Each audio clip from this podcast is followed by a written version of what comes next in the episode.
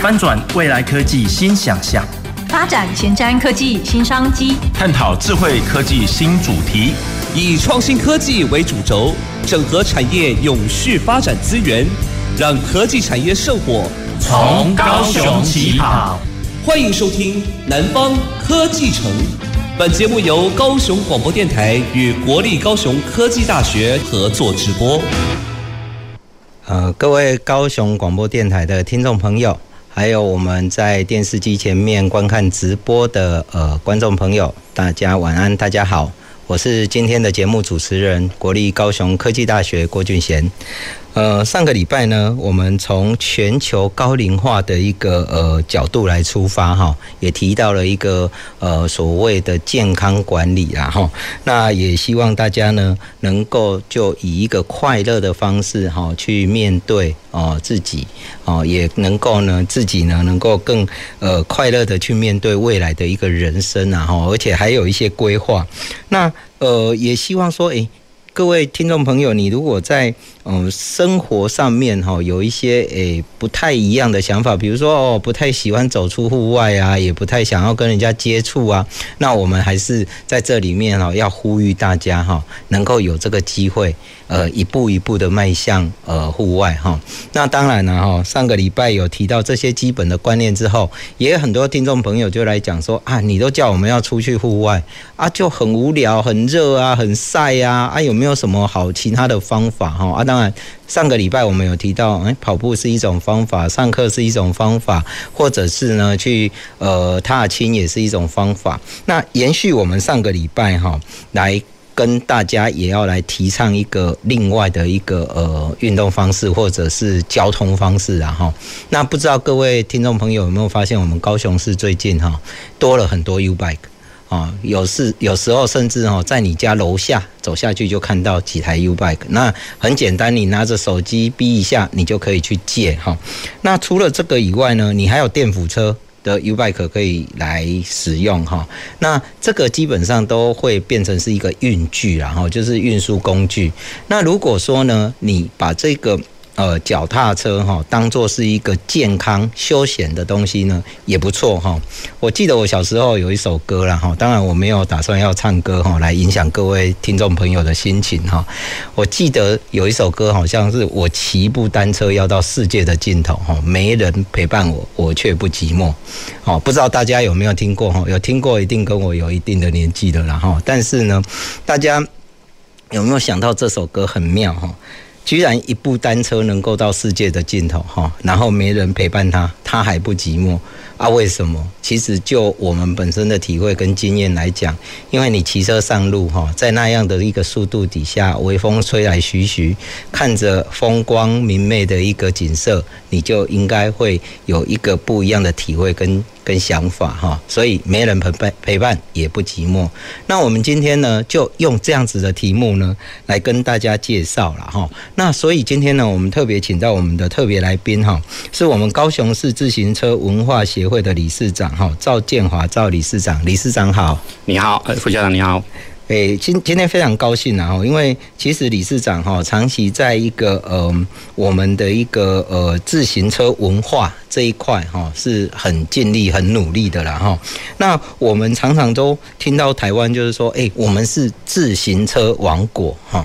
那问题就是说，真正以来，我们通常都是用自行车。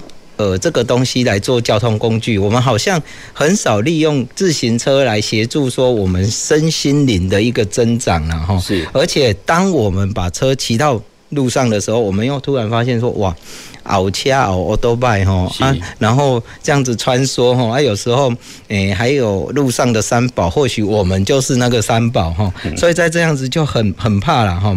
那我我想问一下，就是说。理事长，我们是不是呃只有局限说，哎、欸，我们这青年朋友啊，反正你就是没有办法骑摩托车，所以你去骑脚踏车，还是说我们只能代工吗？还是怎么样哈？我想，呃，可不可以帮我们先聊一下，就是说自行车产业它的一个发展状况哈？嗯。OK，那呃，谢谢副校长哈。大部分我们对自行车产业认知，可能就是在像呃，在中部有蛮多一些零件厂，那还有捷安特啊、美利达这些乘车厂这些东西。那事实上，台湾靠这些产业，不管是在内需的市场或是外销，其实帮我们赚了非常多的钱，而且有很蛮大的在世界上占比很大。那反过来，在台湾的话，骑脚踏车从我们虽然开始就是卡卡车也好嘛吼，卡卡车就去省。呃，到我们像刚刚我们有聊了一下，像主持人也蛮喜欢骑脚踏车的，对，也都有在做长程的运动。可是我们怎么样让越来越多人喜欢骑车？像刚主任也有提到，怕热啊，或是怕累，或是甚至有些小姐怕流汗这些事情。那这些东西，我们怎么来让越来越多民众投入这个产业？不是只有会坐车卖车，而是要从生活里面去接受它，甚至习惯它，把它变成生活的一部分。就是把它融入到我们的生活了哈。是。那除了把它变成运具以外，或许它也会是我们一个诶、欸、健身。甚或我最近哦，是不知道理事长有没有观察到这个现象？我最近好像发现，好像。骑自行车变成是一个时尚的行为哈，好像有一些人还会嗯在打扮上面啊，车衣啊，特别去安排哈。对，当然节目哦，刚好前一阵子有一些实境节目也有在做环岛哈，我相信也有一些喜欢骑车的车友。你说的是那个哈林小队，对对对，哦，都在人来看。是。那我觉得其实，在更早期，台湾在好像零八年的时候有一波自行车热潮，那时候。很多人想买车是买不到的，然后包括像前一阵子疫情的时候，是全世界，呃，很多人想骑脚踏车，因为他不敢去搭公车跟搭捷运了，也蛮多人去骑脚踏车的。所以骑脚踏车它有很多原因可以让别人投入甚至留下来。那呃，台湾的话，目前尤其像高雄，高雄其实很多北部的车友很羡慕我们。哦，为什么？嘿，因为我们。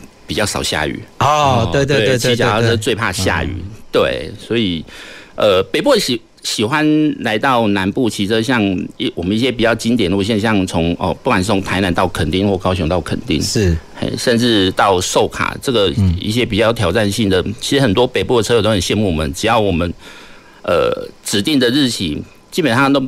比较不会遇到下雨，可是如果你在北部约起的话，大概三次会中一次下雨天。哇，这个 这个真的是很挑战啊！对，因为呃，听众朋友，如果你们有仔细观察一下哈，呃，有一些人他们在骑所谓的公路车哈，嗯，其实是没有。挡泥板的，对，所以基本上下雨除了淋以外，哈，淋淋的话，可能各位听众朋友，你们可能会穿骑摩托车穿雨衣嘛，哈、嗯。那骑脚踏车，基本上自行车还是有自行车的雨衣啦，哈。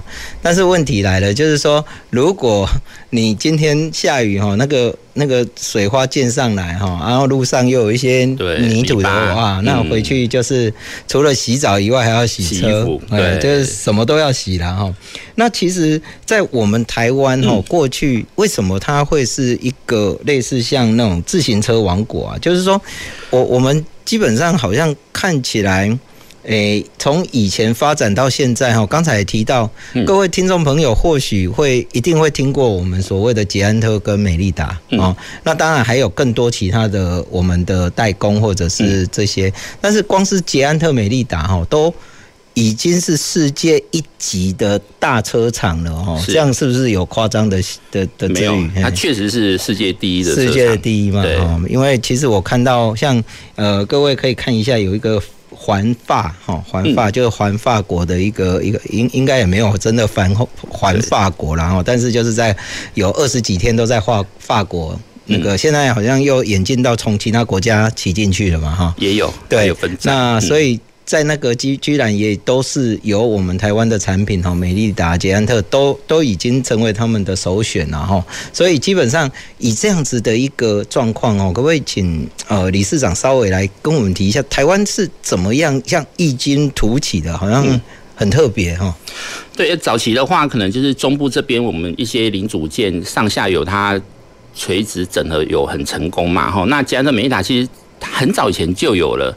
那他也是趁这波他在台湾取得零件比较有优势的前提之下，然后开始去设计，然后进入中高阶的市场。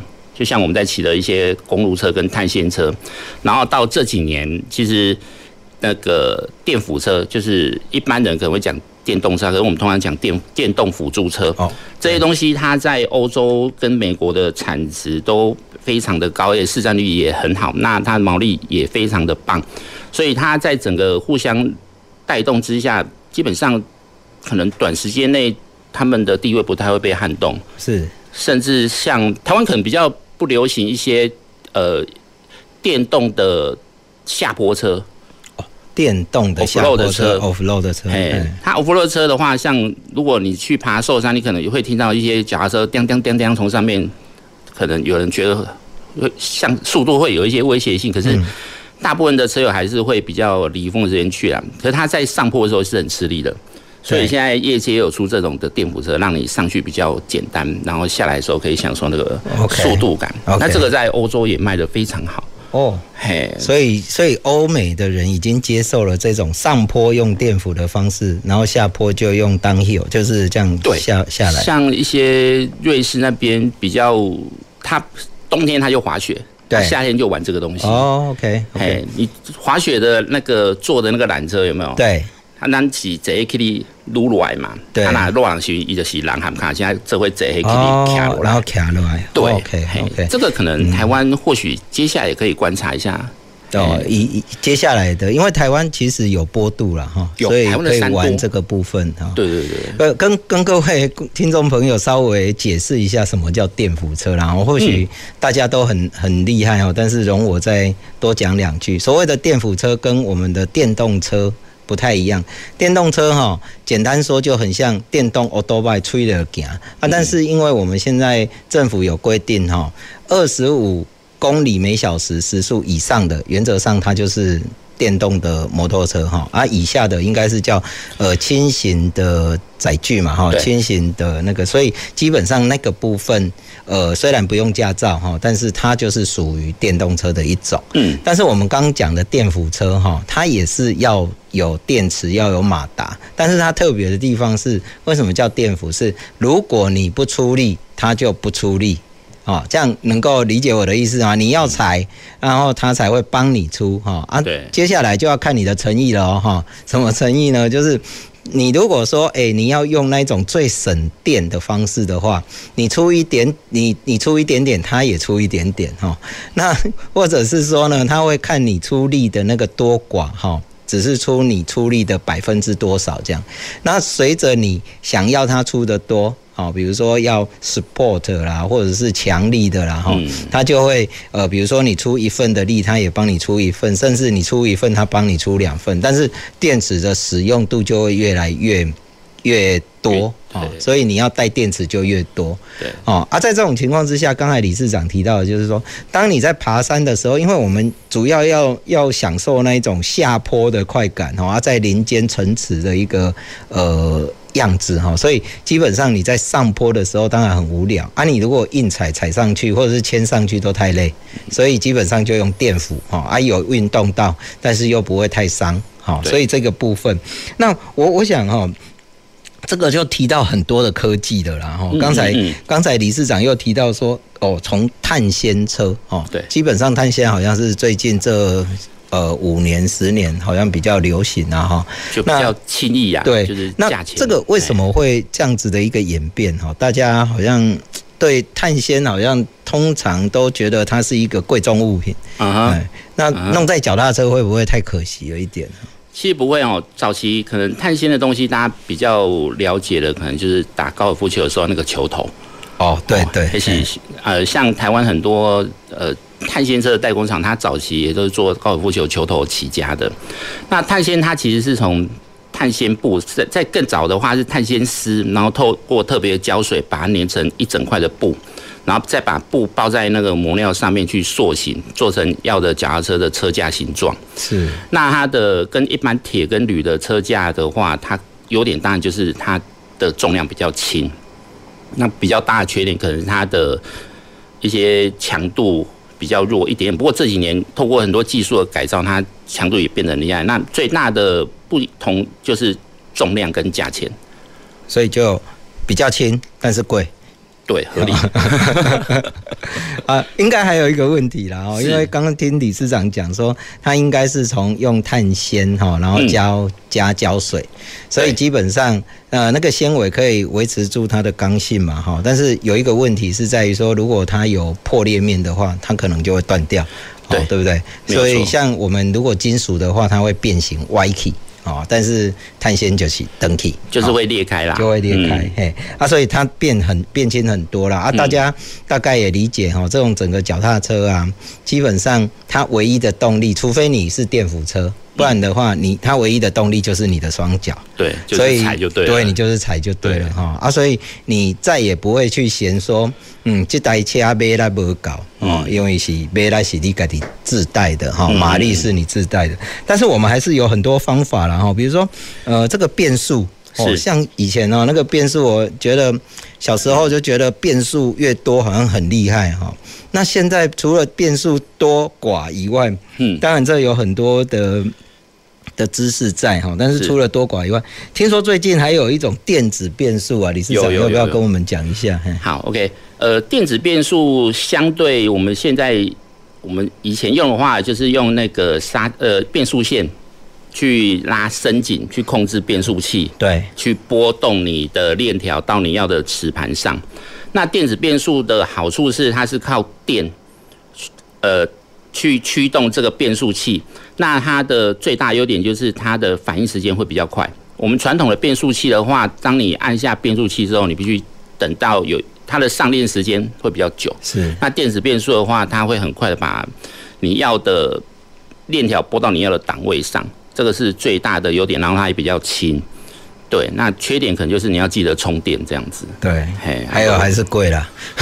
呃，跟十年前比已经便宜非常多了。多了对，而且它慢慢标准化。OK，所以可以想见，可能我们有生之年它会变成标准配备啦。是是，嗯、因为因为其实电子变速跟那个。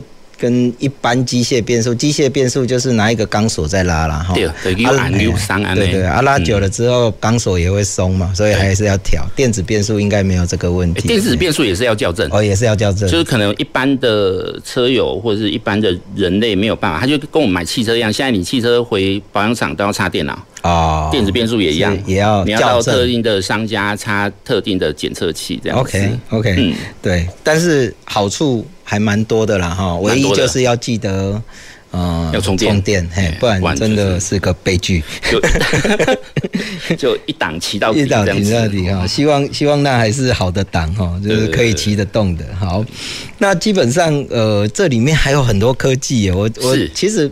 有有时候在准备这个题目，才发现说哇，原来我们脚踏车也有所谓的空气动力学这件事情。有有有有。对，这个好像如果呃符合空气动力学的车子，又是另外一种特别哈。嗯。理事长要不要概略的跟我们讲一下？我们光是脚踏车哈，听从刚才讲也有电辅车、熟女车什么，你你要不要概略讲一下？说大概有哪几种？嘿，简单来分的话，一般民众可能就是。用肉眼可以判断的，大概就是从小折嘛，哈，它可能中间可以折起来，放在后车厢，这个叫小折。那再往上一级的话，可能就是比较像淑女车，就是它的跨点比较低，有点像 U-Bike 这样子，哦，上下车都很简单。那可能叔叔阿姨去菜市场啊，载个东西，这个是淑女车，在都市做通勤。那在接下来就是会有到登山车的状态，就是你的前轮那。左右两侧会有避震器，那这个舒适度会比较好。好，那这个也适合所有的人去做骑乘。那在另外一种的话，就是公路车，它可能就是没有避震器了。那手把有可能是直的，可能是弯的，那它轮子可能会比较细，这个就速度比较快。那主持人刚讲的空气动力车的话，就是像我们这种中年男子啊。已经体力已经不会有太大的变动了哈，那你又要参加一些山铁啊，或者是一些比较竞速的活动。其实除了车子之外，包括帽子啊、服装这些都有一些都有空气动力学的观念哦。对，所以如果对这方面比较有兴趣的听众朋友的话，不管是在环法比赛或是一些比较职业比赛上面，都可以看到一些比较先进的设备。它甚至在 YouTube 上面会有一些。他可能会把整个产品放到风洞去做测试哦，去看它的空气动力学，对它的效率，对，包括其实像车衣车裤也有，就像以前的那个奥运游泳的泳衣也都有这样子，哎、哦，它的摩擦系数都有做一些测试的动作。那这个可能就是会比较烧钱的啦。哦，所以可以大家可以如果有兴趣再更进一步的去讲了哈。对。可是讲到这个哦。呃，其实有几位朋友就会跟我们讲哦，你们那个骑公路车哈、嗯、啊，趴在那里很可怕哈，然后又危险哈啊，是不是有什么可以辅助安全的东西？比如说那个哪哪哪些装备可以帮助朋友注意一下安全这样？对，所有的户外活动，我觉得安全还是最重要部分哈。那以脚踏车而言，最重要我觉得就是安全帽。那安全帽这个东西。其实就像台湾政府早期在推动摩托车戴安全帽一样，你基本上不管什么安全帽，你有戴有戴好就是六十分起跳。是，那你要戴到多好的安全帽，我觉得就看每个人的喜好跟预算。像我们前几年骑双塔的时候，有一个车友他就买一顶新的安全帽，那骑到一半的时候，然后在彰化吧就度孤了哦，然后就直接把人家的。就好了，我们就是我们闯红灯的啦，因为他打瞌睡嘛。对。然后他就把人家德利卡新的德利卡后面就直接撞猫掉，用头。他的安全帽把人家的德利卡撞歪掉。对。那讲结果论好了，基本上这个车友没有事，他送去医院开刀是开手指头。哦。他整个身体脑袋都没有事，然后安全帽就猫掉。嗯。然后那时候我们就觉得，哎，这顶安全帽，包括他太太那时候都有念念他说，啊，你准备这件安全帽五六千块，哎，太贵了。对，安哥的生命诚可贵。对，而且我们很多车友安全帽都是越买越好，尤其是有摔过的。哦，对，我觉得安全帽投资要最重要的了。对，然后正确的佩戴，然后前后灯也是要装。像刚跟主任开场前有在聊，那时候有看到别的车队的车友忘记开灯，对，忘记开灯。呃。灯要装，然后而且要有电池，然后记得充电。大部分的车子都可能只有一颗或呃一颗前灯跟一颗后灯。那我们会比较推广说，呃后灯最少要放个两颗，因为有时候你会没电或是刚好没电的时候。对，嗯、对，那像我手上拿这个，我们骑双塔就很喜欢用这种灯，它会自己控制它的流明。哦，它会帮你省电，是，就是比较亮的地方，它可能就会慢慢的暗或者关起来，那比较暗的地方就会变得全亮这样子。哦，对，这个比较智慧，重要。嘿，嘿，那缺点大概就是比较重一点。嗯，对，然后这个后灯，刚主持人也知道，像这种后灯的话，其实很多牌子都有出了。那我拿这个是好像是今年出的，它可以侦测后面，它连接你的手机 App 之后。后面只要你有车子接近，你的手机就会叫，而且它会显示不同速度，显示不同的颜色，然后会产生声音去提醒你后面有多快的车子靠近你。因为骑脚车很难看到后面，对对，所以像这种配备，我觉得都，如果你常骑车的话，这种安全配备你可以投资。是，嘿。这这个是蛮重要的啦，因为因为其实我想，刚才我们理事长提到了三个重点，然后第一个就是安全帽哈啊，安全帽其实大大概大家都不会去否认呐，但是我们以前哦，呃，在发现那个早期在骑脚踏车哈，根本没有戴啊，戴一个小帽，然后那个帽檐还折起来的那一种，有有有，很很很很可爱啦，或是很帅啦哈，对，每人审美观不一样，但是 anyway 到最后现在基本上就是。呼吁大家一定要戴安全帽，哈，这个其实是有速度的东西啦，哈，啊，特别像我们骑一个单车，哈，其实如果平常在路上骑三十、四十，那个还算。算厉害的啦，哈！但是如果你遇到一个下坡，哈，有时候飙到五六十，好像也会有，哈。有有有有。所以你那么单薄，有很多朋友都跟我反映说，哎，你骑那个轮子那么窄，一下喷就喷出去了，哦啊！当然，为了预防安全，我们戴安全帽还是要要的啦，哈。嗯。那灯的话，前灯就是为了前面照明，哈，啊后后灯的话，基本上，呃，基基本上是让尽量让别人看到你，哈。我记得我今年参加。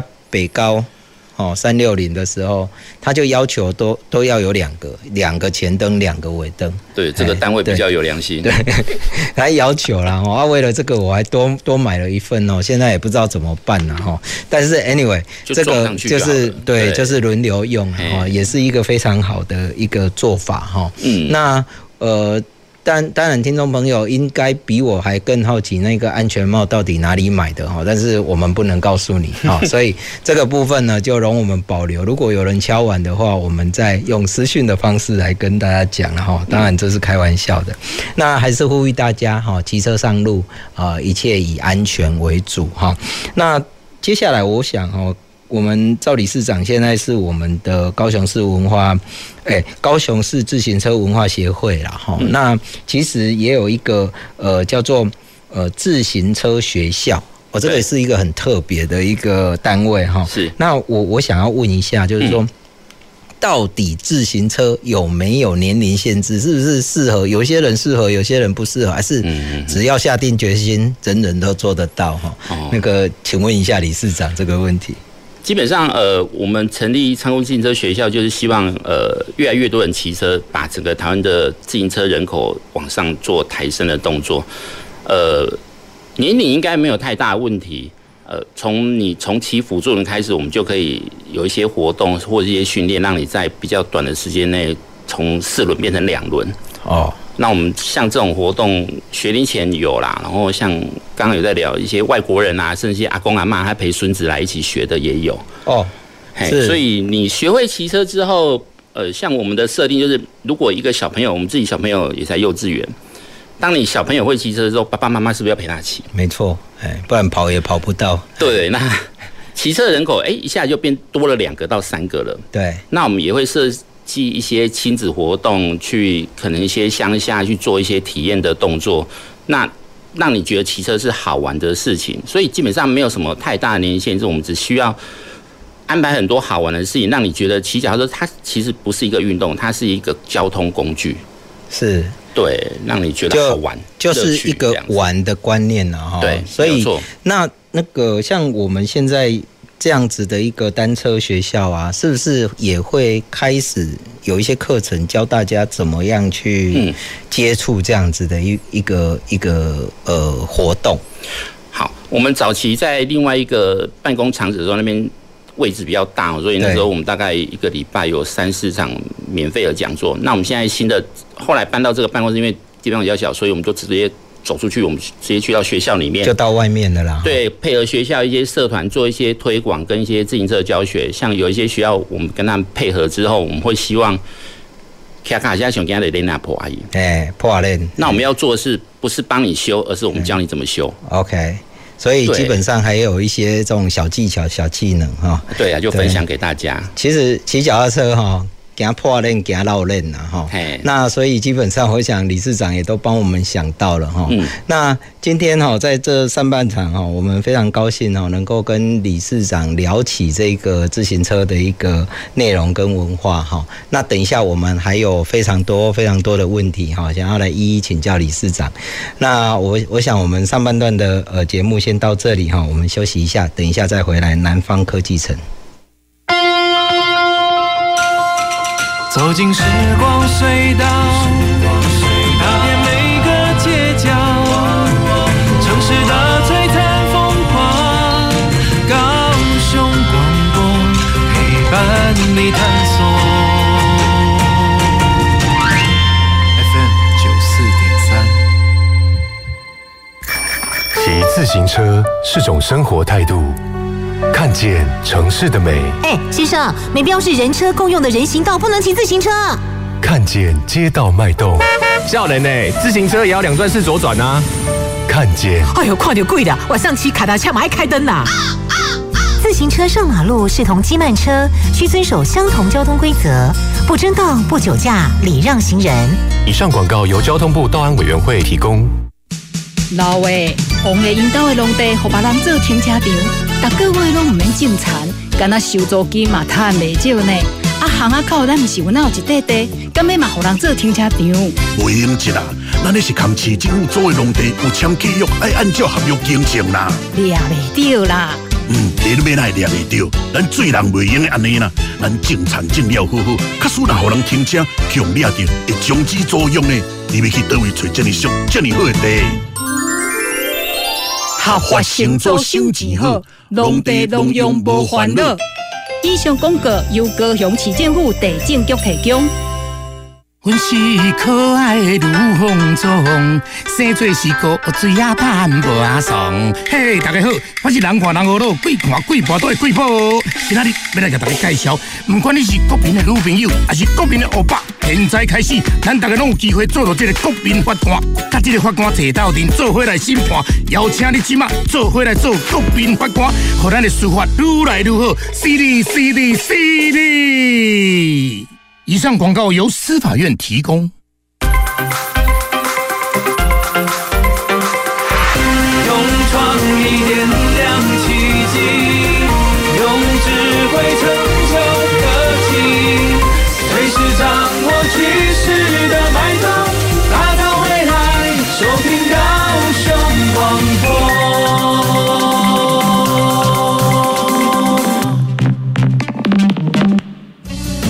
前瞻的。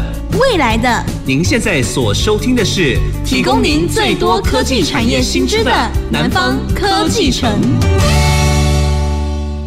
欢迎回到我们南方科技城的节目。南方科技城呢，是由呃国立高雄科技大学还有我们高雄广播电台联合制播，在每个礼拜二的下午五点半到六点半，欢迎各位听众朋友能够准时收听。那今天呢，很荣幸我们请到我们高雄市自行车文化协会的赵理事长。那刚刚呢，我们呃已经聊了一些呃关于。呃，自行车哈，包含它的一些科技啊，它一些特殊的地方。那在上半场的时候呢，我们理事长有提到哈，一个很特别的地方，他带大家出去骑车。那骑车呢，不管是呃骑乘的一个方式哈，他会做一些解释跟呃协助以外，他还教大家怎么去解决一些机械问题哈，比如说，咱大家都做惊嘛哈，骑车破链啊，是咩啊那咩啊去。补那个链哈，那个那个轮子到底要怎么补？然后呢，如果落链哈，链绕链哈，那个链条掉了，那怎么办哈？因为这两个都是很基本。那那个呃，我们理事长呢都说这样的一个活动哈，它其实。都会都会教啦哈，那我我我也是很想很很好奇，想要问一下，就是说，诶，如果说哈这些运动，其实刚才有提到嘛哈，没有什么族群的那个限制啊哈，从那个小朋友哈，他可以骑车，然后一直到阿公阿嬷哈，那就有一些人他会说，诶，我卡头呼不好呢哈，啊这个卡头呼不好。可不可以进行这个这个这个活动啊？哈，那个膝盖不好的人，其实膝盖不好更需要骑车哈，因为我们整个膝关节外面就是有肌肉去包覆的。那你的肌肉如果越不常使用，其实它的肌肉强度就越不足。是，那其实所有的运动你都必须去做适当的去使使用你的身体某个呃所有地方的肌肉这样子。那脚踏车的话。如果你怕你的膝关节有一些状况，其实你就不要骑踩太重，也不要去骑一些上呃山路啊上坡比较多的。那像这几年我们刚好聊到有电扶车，其实很多我们一些比较早期跟我们上山下来的车，他可能现在可能就比较不方便了。其实电辅车刚好可以让他们继续延续这个活动这样子，我觉得蛮好的。这个活动，但是强度不会那么高，强度越骑越高。哦，越骑越高，因为它有辅助了。对，又已经。我们都追不到，我们就从那个宜兰北进五岭，他们骑电辅车都不等我们，哦，是骑，对，这个不讲武德了，不讲武德，真的是，嘿，好，那那我我想哦，如果这样听起来哦，好像大家可以尝试着这个运动哈，然后在一个比较呃低付出强度，然后可以得到整体高度强度，像电辅车这样就是了啦。对对对。那如果是这样子的话，呃，理事长你觉得哈，这个这个活动对于我们民众的一个健康水平有没有什么贡献？嗯，所有的户外活动当然会让我们的身体比较多的使用，因为大部分现在的人都是坐在办公室做室内的办公比较多。那例如出门，你的是心态有叮当，那不管对你的心肺或是对你的肌肉都会有比较大的帮助哈。呃，像刚刚有提到关节，然后膝关节部分，或是你身体的肌肉。那我觉得比较特别的是可能。大部分人会忘记一件事情，因为你只要有出门，其实对你的心理，其实我觉得这个帮助更大。嗯，像我们去骑脚的时候，哎，去看一些花花草草啊，山山水水去吃一些东西，基本上它就是一个去玩的状态。其实如果你是上班族，六日哦没有去户外，跟有去户外，其实有时候对下一个礼拜的工作表现或许会有一些影响。那长久累积下来，我觉得骑脚踏车我接触的都比较乐观。对啊，对，而且比较爱吃爱玩这样子，爱吃爱玩，对，愿意走出户外，对，也比较不会有一些想不开的事情啊，或者是比较忧郁这样子，对。对啦，其实、嗯、其实也拓展了我们一些不太一样的生活啦。那当然，听众朋友听到这里，或许会觉得说，哎、欸，啊，我平常骑摩托车或者是骑机呃骑开车，跟骑脚踏车或者是我。我另外啦哈，现在像我们也有轻轨了嘛，要乘远了，嗯、或者是坐火车坐那个都是运具啊。那我也走出户外啊。那自行车有没有什么特别的地方啊？其实哈，也要跟大家讲一下，那脚踏车哈，你看到的风景的速度跟其他运具的速度不太一样，对，差很多，哎，差很多。所以基本上呢，你会发现哈，你开车去一个地方。然后跟脚踏车到一个地方哈，诶，那个看到的景色角度、眼光跟速度不太一样，所以你就会有不一样的体会啦哈。所以如果这样子的话，还不妨可以来试试看啊。如果你自己本身哈，对于呃投资一个脚踏车，家里还没有嘛哈，那我们也可以用 U-Bike 来先试试看嘛。对，先不要买，哎，先不要买，先让自己知道一下，哎，到底喜不喜欢这个这样子的一个方式来移动然后嗯啊，我刚。听到那个理事长也跟我们提到一个还蛮重要的观念哦，就是要想要出去呃到户外去了哈，因为我必须要承认一件事情哦，有很多人他基本上因为这个脚踏车、自行车基本上还是算一个人力在付出的一个是。一个动动作哈，嗯，所以很多人都会觉得说啊，这个是一个出劳力的活啦哦。那另外呢，当然现在有电辅车，你会再好一点。但是，呃，千万也不要把它当做是哦做苦工哦，或者是说，哎，骑脚踏车出去了，喜被他们能尬输你啊哈。其实，哎，你可以照自己的 tempo，甚或你周遭的朋友好像都骑很快的话，也不妨你自己缓下来，照自己的步调哈，做自己的事情。对。那理事长刚才提到要。到处看，到处吃，到处喝，哎、嗯欸，这个也是一个好不错、很不错的建议哦、喔。那接下来我就很想要问一下理事长哦、喔，你既然有这么多的建议哦、喔，我想要问一下说，哎，协会到底有没有办相关的讲座活动跟宣导啦？有，跟我们介绍一下哈。哎，我们除了刚刚有提到有，我们会主动进入去学校或是一些团体去做一些分享，或是社团课程，那甚至配合他们。办一些他们想去骑的地方。是。嘿，那大部分的活动都还是在台湾，然后有一些会到离岛，那少部分会出国，哦，还会到出国，对对对，就是大部分比较常去就日本啊，之前我自己有去在中国有骑过几次这样子，大部分都还是在亚洲。那欧洲的话，就是可能就比较少去这样子。是，所以出国的话，哇，这个颠覆我一些想象了。是，出国的话，就是把车自己的车拆一拆，因为我知道，嗯，我们那个公路车哈，还蛮 for 个人的。嗯哼，那是不是就拆一拆，然后就包出去？还是在那里有一台车会等着我们？OK，其实国外很多一些自行车比较热门的地方，它会有一些租借点。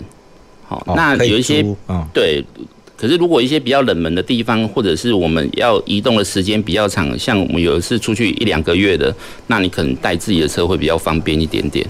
对啊，自己带车的话会不会很很麻烦啊？是不是要把它打包啊？还是对，打包跟组装可能就是去学啦。嗯，就是最大的问题还是取舍，因为你可以带东西就比较少。OK，然后。像最痛苦的就是你不能乱买东西，这样 对，因为不能 shopping 啊，对，呃，就是你可能用寄的，就是你没有办法享受那种大包小包整个行李箱塞满的那种感觉。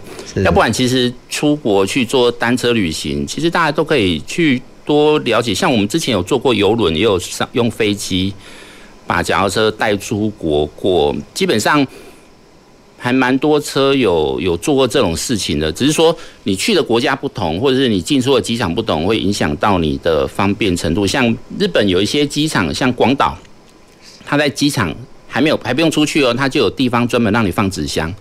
它就有有分这个纸箱是你还要回来用的啊，这边纸箱是你不要的，你不要的你就放在那边的话，其他车友就可以拿去用。然后外面还有类似像我们那种工具组，整个你可以在现场做组装，它一个区域给你用，这么的方便啊？对，那。可是有一些机场，它可能就没有这些设置，甚至它没有办法直接从机场直接骑出去，你必须就要坐它的地铁啊，或是包车到市区之后，才能把箱子整个打开来，这样。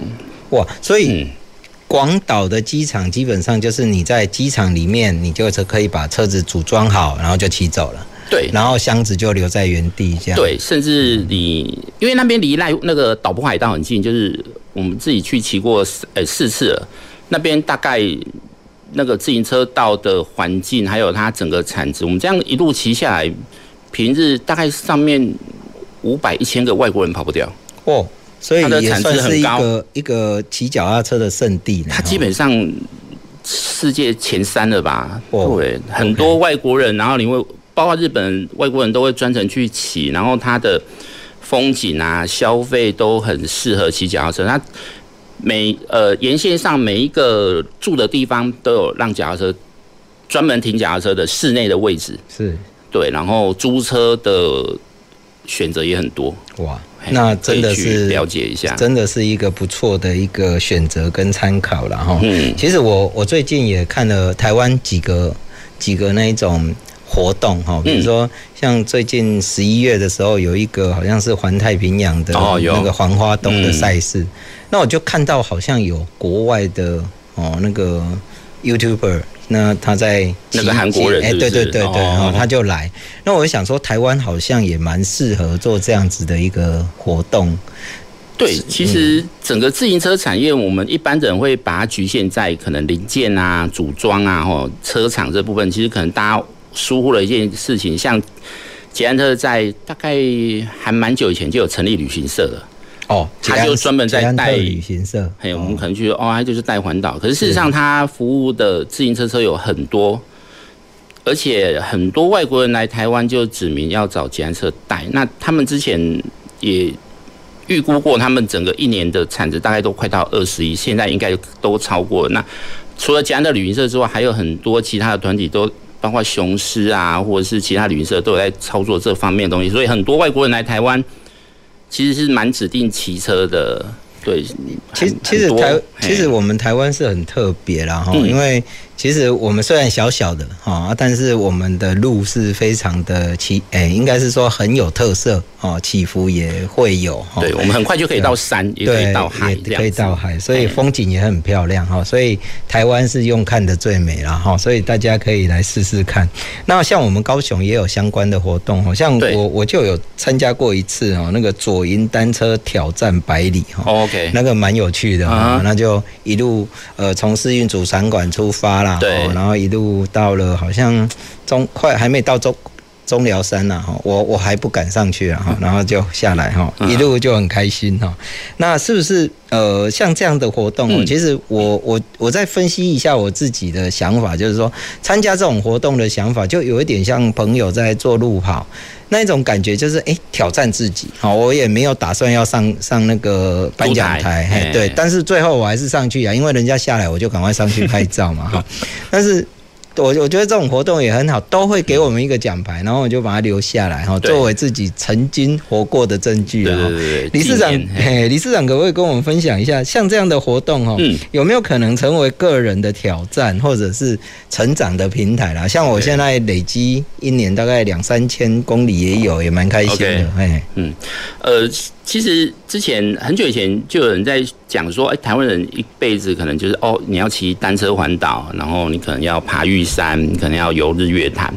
那单车环岛其实除了台湾人，外国人也来做。然后刚刚主持人在讲说，有一些挑战的活动，台湾比较有名，大概就是骑五岭，哦，西进、东进、北进，对，这个很多外国人特别来参加，包括。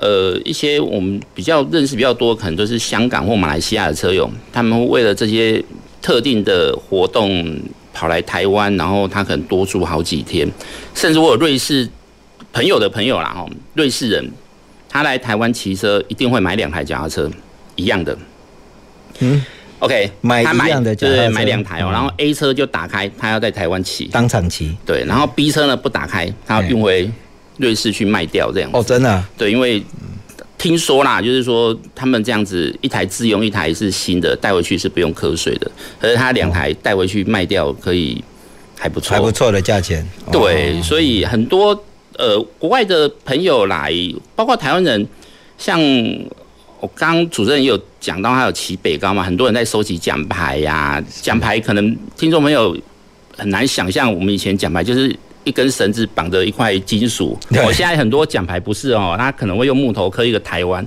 对，所以还蛮多人是为了这个来的。我们知道有一年双塔跟北高好像四五千人，大概快一千人的外国人。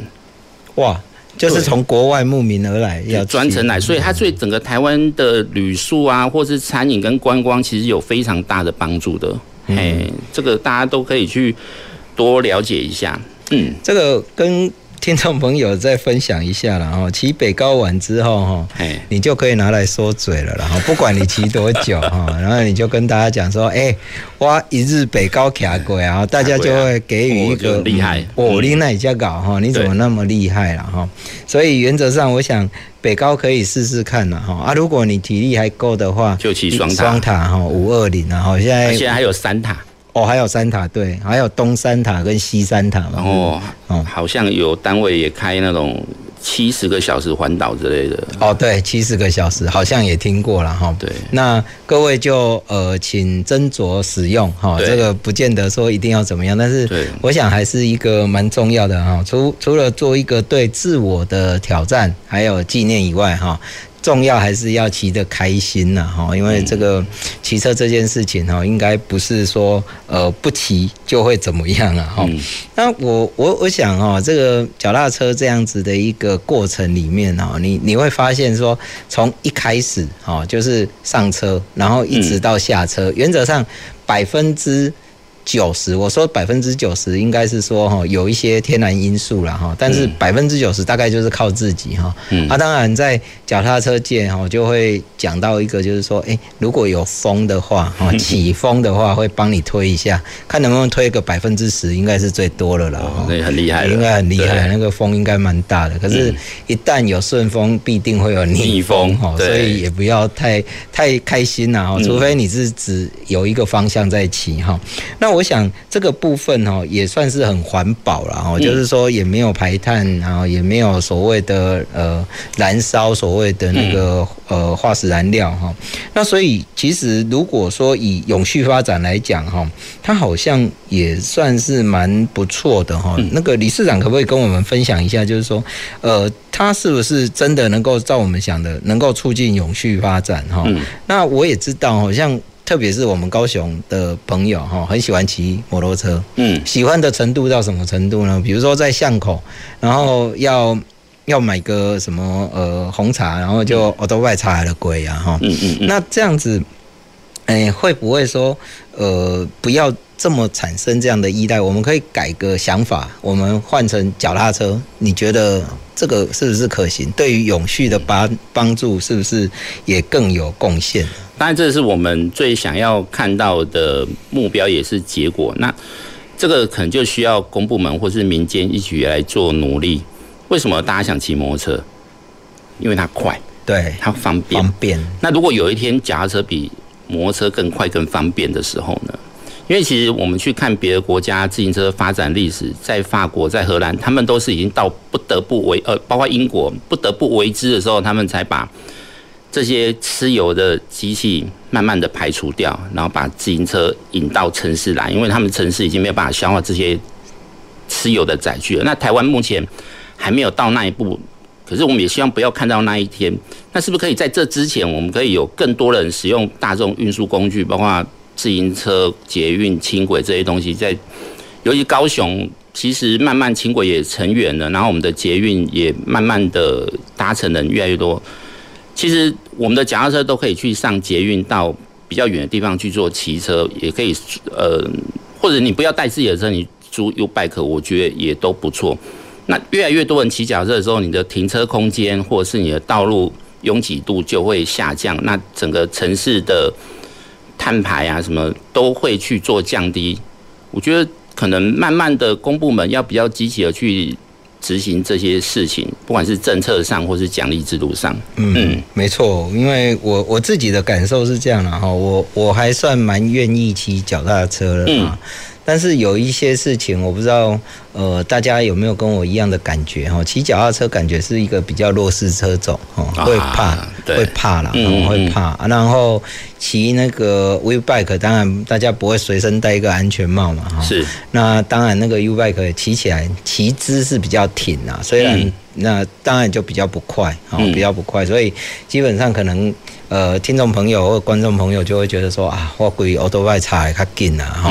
那当然，其实我是觉得说，以刚才提到的有几个点，呃，脚踏车哦，不管是小折或者是我们的那个公路车，应该都可以上捷运哈。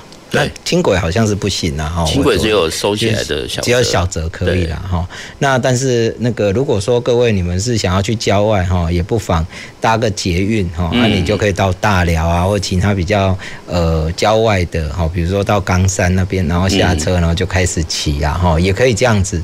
那甚至我也知道有一些朋友哈，他们会四加二哈，就是开着车，然后四轮嘛哈，啊加两轮哈，按到远一点的地方去看看。更远的风景，然后，那所以我觉得这些东西哦，基本上呃，在在都在跟我们提一件事情，就是说，透过用这样的一个运具复合的使用，我们去降低我们对于石化燃料的一个依赖。嗯，那刚才呃，我们理事长也提到，就是说，诶，是不是在国外哦，是慢慢的排除掉哈？那这这是的确然后，其实就我几次去荷兰啊，去德国，他们看起来都还蛮多利用脚踏车在在使用，所以真的呃蛮蛮大的一个可能性然后。但是我现在现在就有一点好奇哦，就是说像我们台湾哦。的自行车产业，刚才也提到，好像比较多都是集中在中部了哈。对。那我们高雄或者是南部地区哈，我觉得也是一个很适合。像刚才我们理事长也提到嘛，当我们要出去到外面，我们天后基本上是适合的，只是热了一点了哈。对。但是在这样子的一个推动我们自行车产业的一个发展哈，您有没有什么建议？OK，我们还是希望越来越多人骑车，所以我们除了教小孩骑车之外，我们也希望很乐意看到像呃这两年台铁地下化之后，我们有多了一个铁路绿廊自行车道哈，你可以从左营直接骑到凤山，这个我们开始蛮多人在使用，不管是民众散步或骑车，我们也希望说在公部门，像我们自己小孩的学校，他们就有要求三年级要会骑脚踏车。哦，这个是学校要求啊。对，而且像我们在做这个教学，我们在这几年有发现，其实很多学校，我们不讲幼稚园，我们讲国小，大概一班里面有一半不会骑是很正常的。哎，对，如果像我知道是政府会要求国小的要会游泳，那有没有可能变成，哎，是不是国小毕业之前或者三四年级你就要会骑脚踏车？OK，像我们刚刚有提到，小朋友会骑的，家长就要出来骑。对，那整个骑车的人口多的时候，不管是政府在制定政策，或是在交通的一些思考上，就不再会是以四轮或是其他的车辆为主的观念。我觉得这整个风气也会比较改善，甚至公部门也可以去奖励公务员去做骑脚踏车去做通勤啊，或者是做一些使用上。我觉得都还可以去讨论看看这样子，嗯，是，所以基本上我想在呃道路上面的一个呃设计啊，哈，或者是说呃公公共运输工具，或者是甚或从教育，哦，理事长这边都觉得说，哎，应该可以全面来做一下总盘点，哈，对对对，那的确啦，哦，因为其实刚刚也在跟理事长这边呃聊，哈，就是说，呃，有时候骑车在路上还是觉得。呃，有有稍稍觉得压迫了哦，因为有时候因为我们在在骑嘛，然后、嗯、呃左手边这边因为快车道哦，所以有车子呼啸而过，嗯、然后呃机车的话有时候是在左右两边，那我们的速度哈大概三四十公里每小时的话，大概还是低于我们的摩托车啦。嗯，所以有时候的确会让摩托车觉得，哎、欸，好像挡住它的路。挡住它。嗯、对，所以它就会绕路哈。啊，绕路的时候，有时候就。不免就会有一些危险然后那或者是紧张，所以基本上我想还是要请政府啦，请各位听众啦，或者是怎么样，我们在从事相关的运动，或者是你在看到呃有从事相关运动的，诶，我们彼此有一点礼让跟尊重啦哈，所以这样子应该会更开心哈。那也期待就是说，诶，我们是一个呃全民运动的一个。一个一个社会哈，所以大家就可以依据这样好好的来享受这样子的一个环境跟社会。那我想哈，节目也差不多到了尾声哈，我我想还是想要再问一下我们理事长哈，对于我们台湾哈未来的一个自行车的一个发展跟活动推广，你有没有还有哪些的期待或者是展望？好。呃，这几年大呃高雄应该很明显的就是 U-Bike 的设置越来越多，那使用的人也越来越多。不晓得各位听众知不知道？呃，政府有宣示说，我们接下来在碳排的部分要做到零碳排。对。那其实如果公部门这边政策已经确定的时候，像 U-Bike 那边我知道是他们可能也会结合你个人会员的里程数。去做碳排的奖励哦，OK，对，那像我们有一些车友，他呃可能有一些智慧型码表或是手表的，我觉得这个都可以去做整合的动作，因为一样的政策，它棍子跟萝卜一起下的时候，我觉得效果就会更好一点点，更明显。对，你不能去说只有一些规定，甚至以后如果骑脚踏车是可以赚钱的哦。那那更好了。那他可能不是真的钱，他可能是礼券啊，或者是一些奖励的东西的时候，我觉得他是会有诱因的。那甚至有一些地方，像之前我听说过，可能公部门他会设置一些民间的有啦，民间他可能就是有盥洗啊，或是专门让停脚踏车的地方。这样又更好了。对，因为我们骑脚踏车最怕就是车子，哎，出来就对变别人的。对，这个就很担心。哎，我小时候也丢过一台了哈。真的。对，对了，今天今天非常感谢我们理事长哦的一个分享然后，因为其实基本上在脚踏车这边是一个我们既熟悉。又陌生的一个领域哈，所以基本上我想今天非常感谢哈。那我们今天节目进行到这里，那也谢谢我们理事长呢，今天来跟我们谈了非常多呃关于我们自行车相关的一些知识，还有一些活动，也希望听众朋友能够呃来享受这样子的活动。谢谢各位观众朋友的收听收看，下周同一时间我们继续回来我们前瞻的科技的未来的南方科技城。南方科技城节目由高雄广播电台与国立高雄科技大学合作直播，感谢您的收听。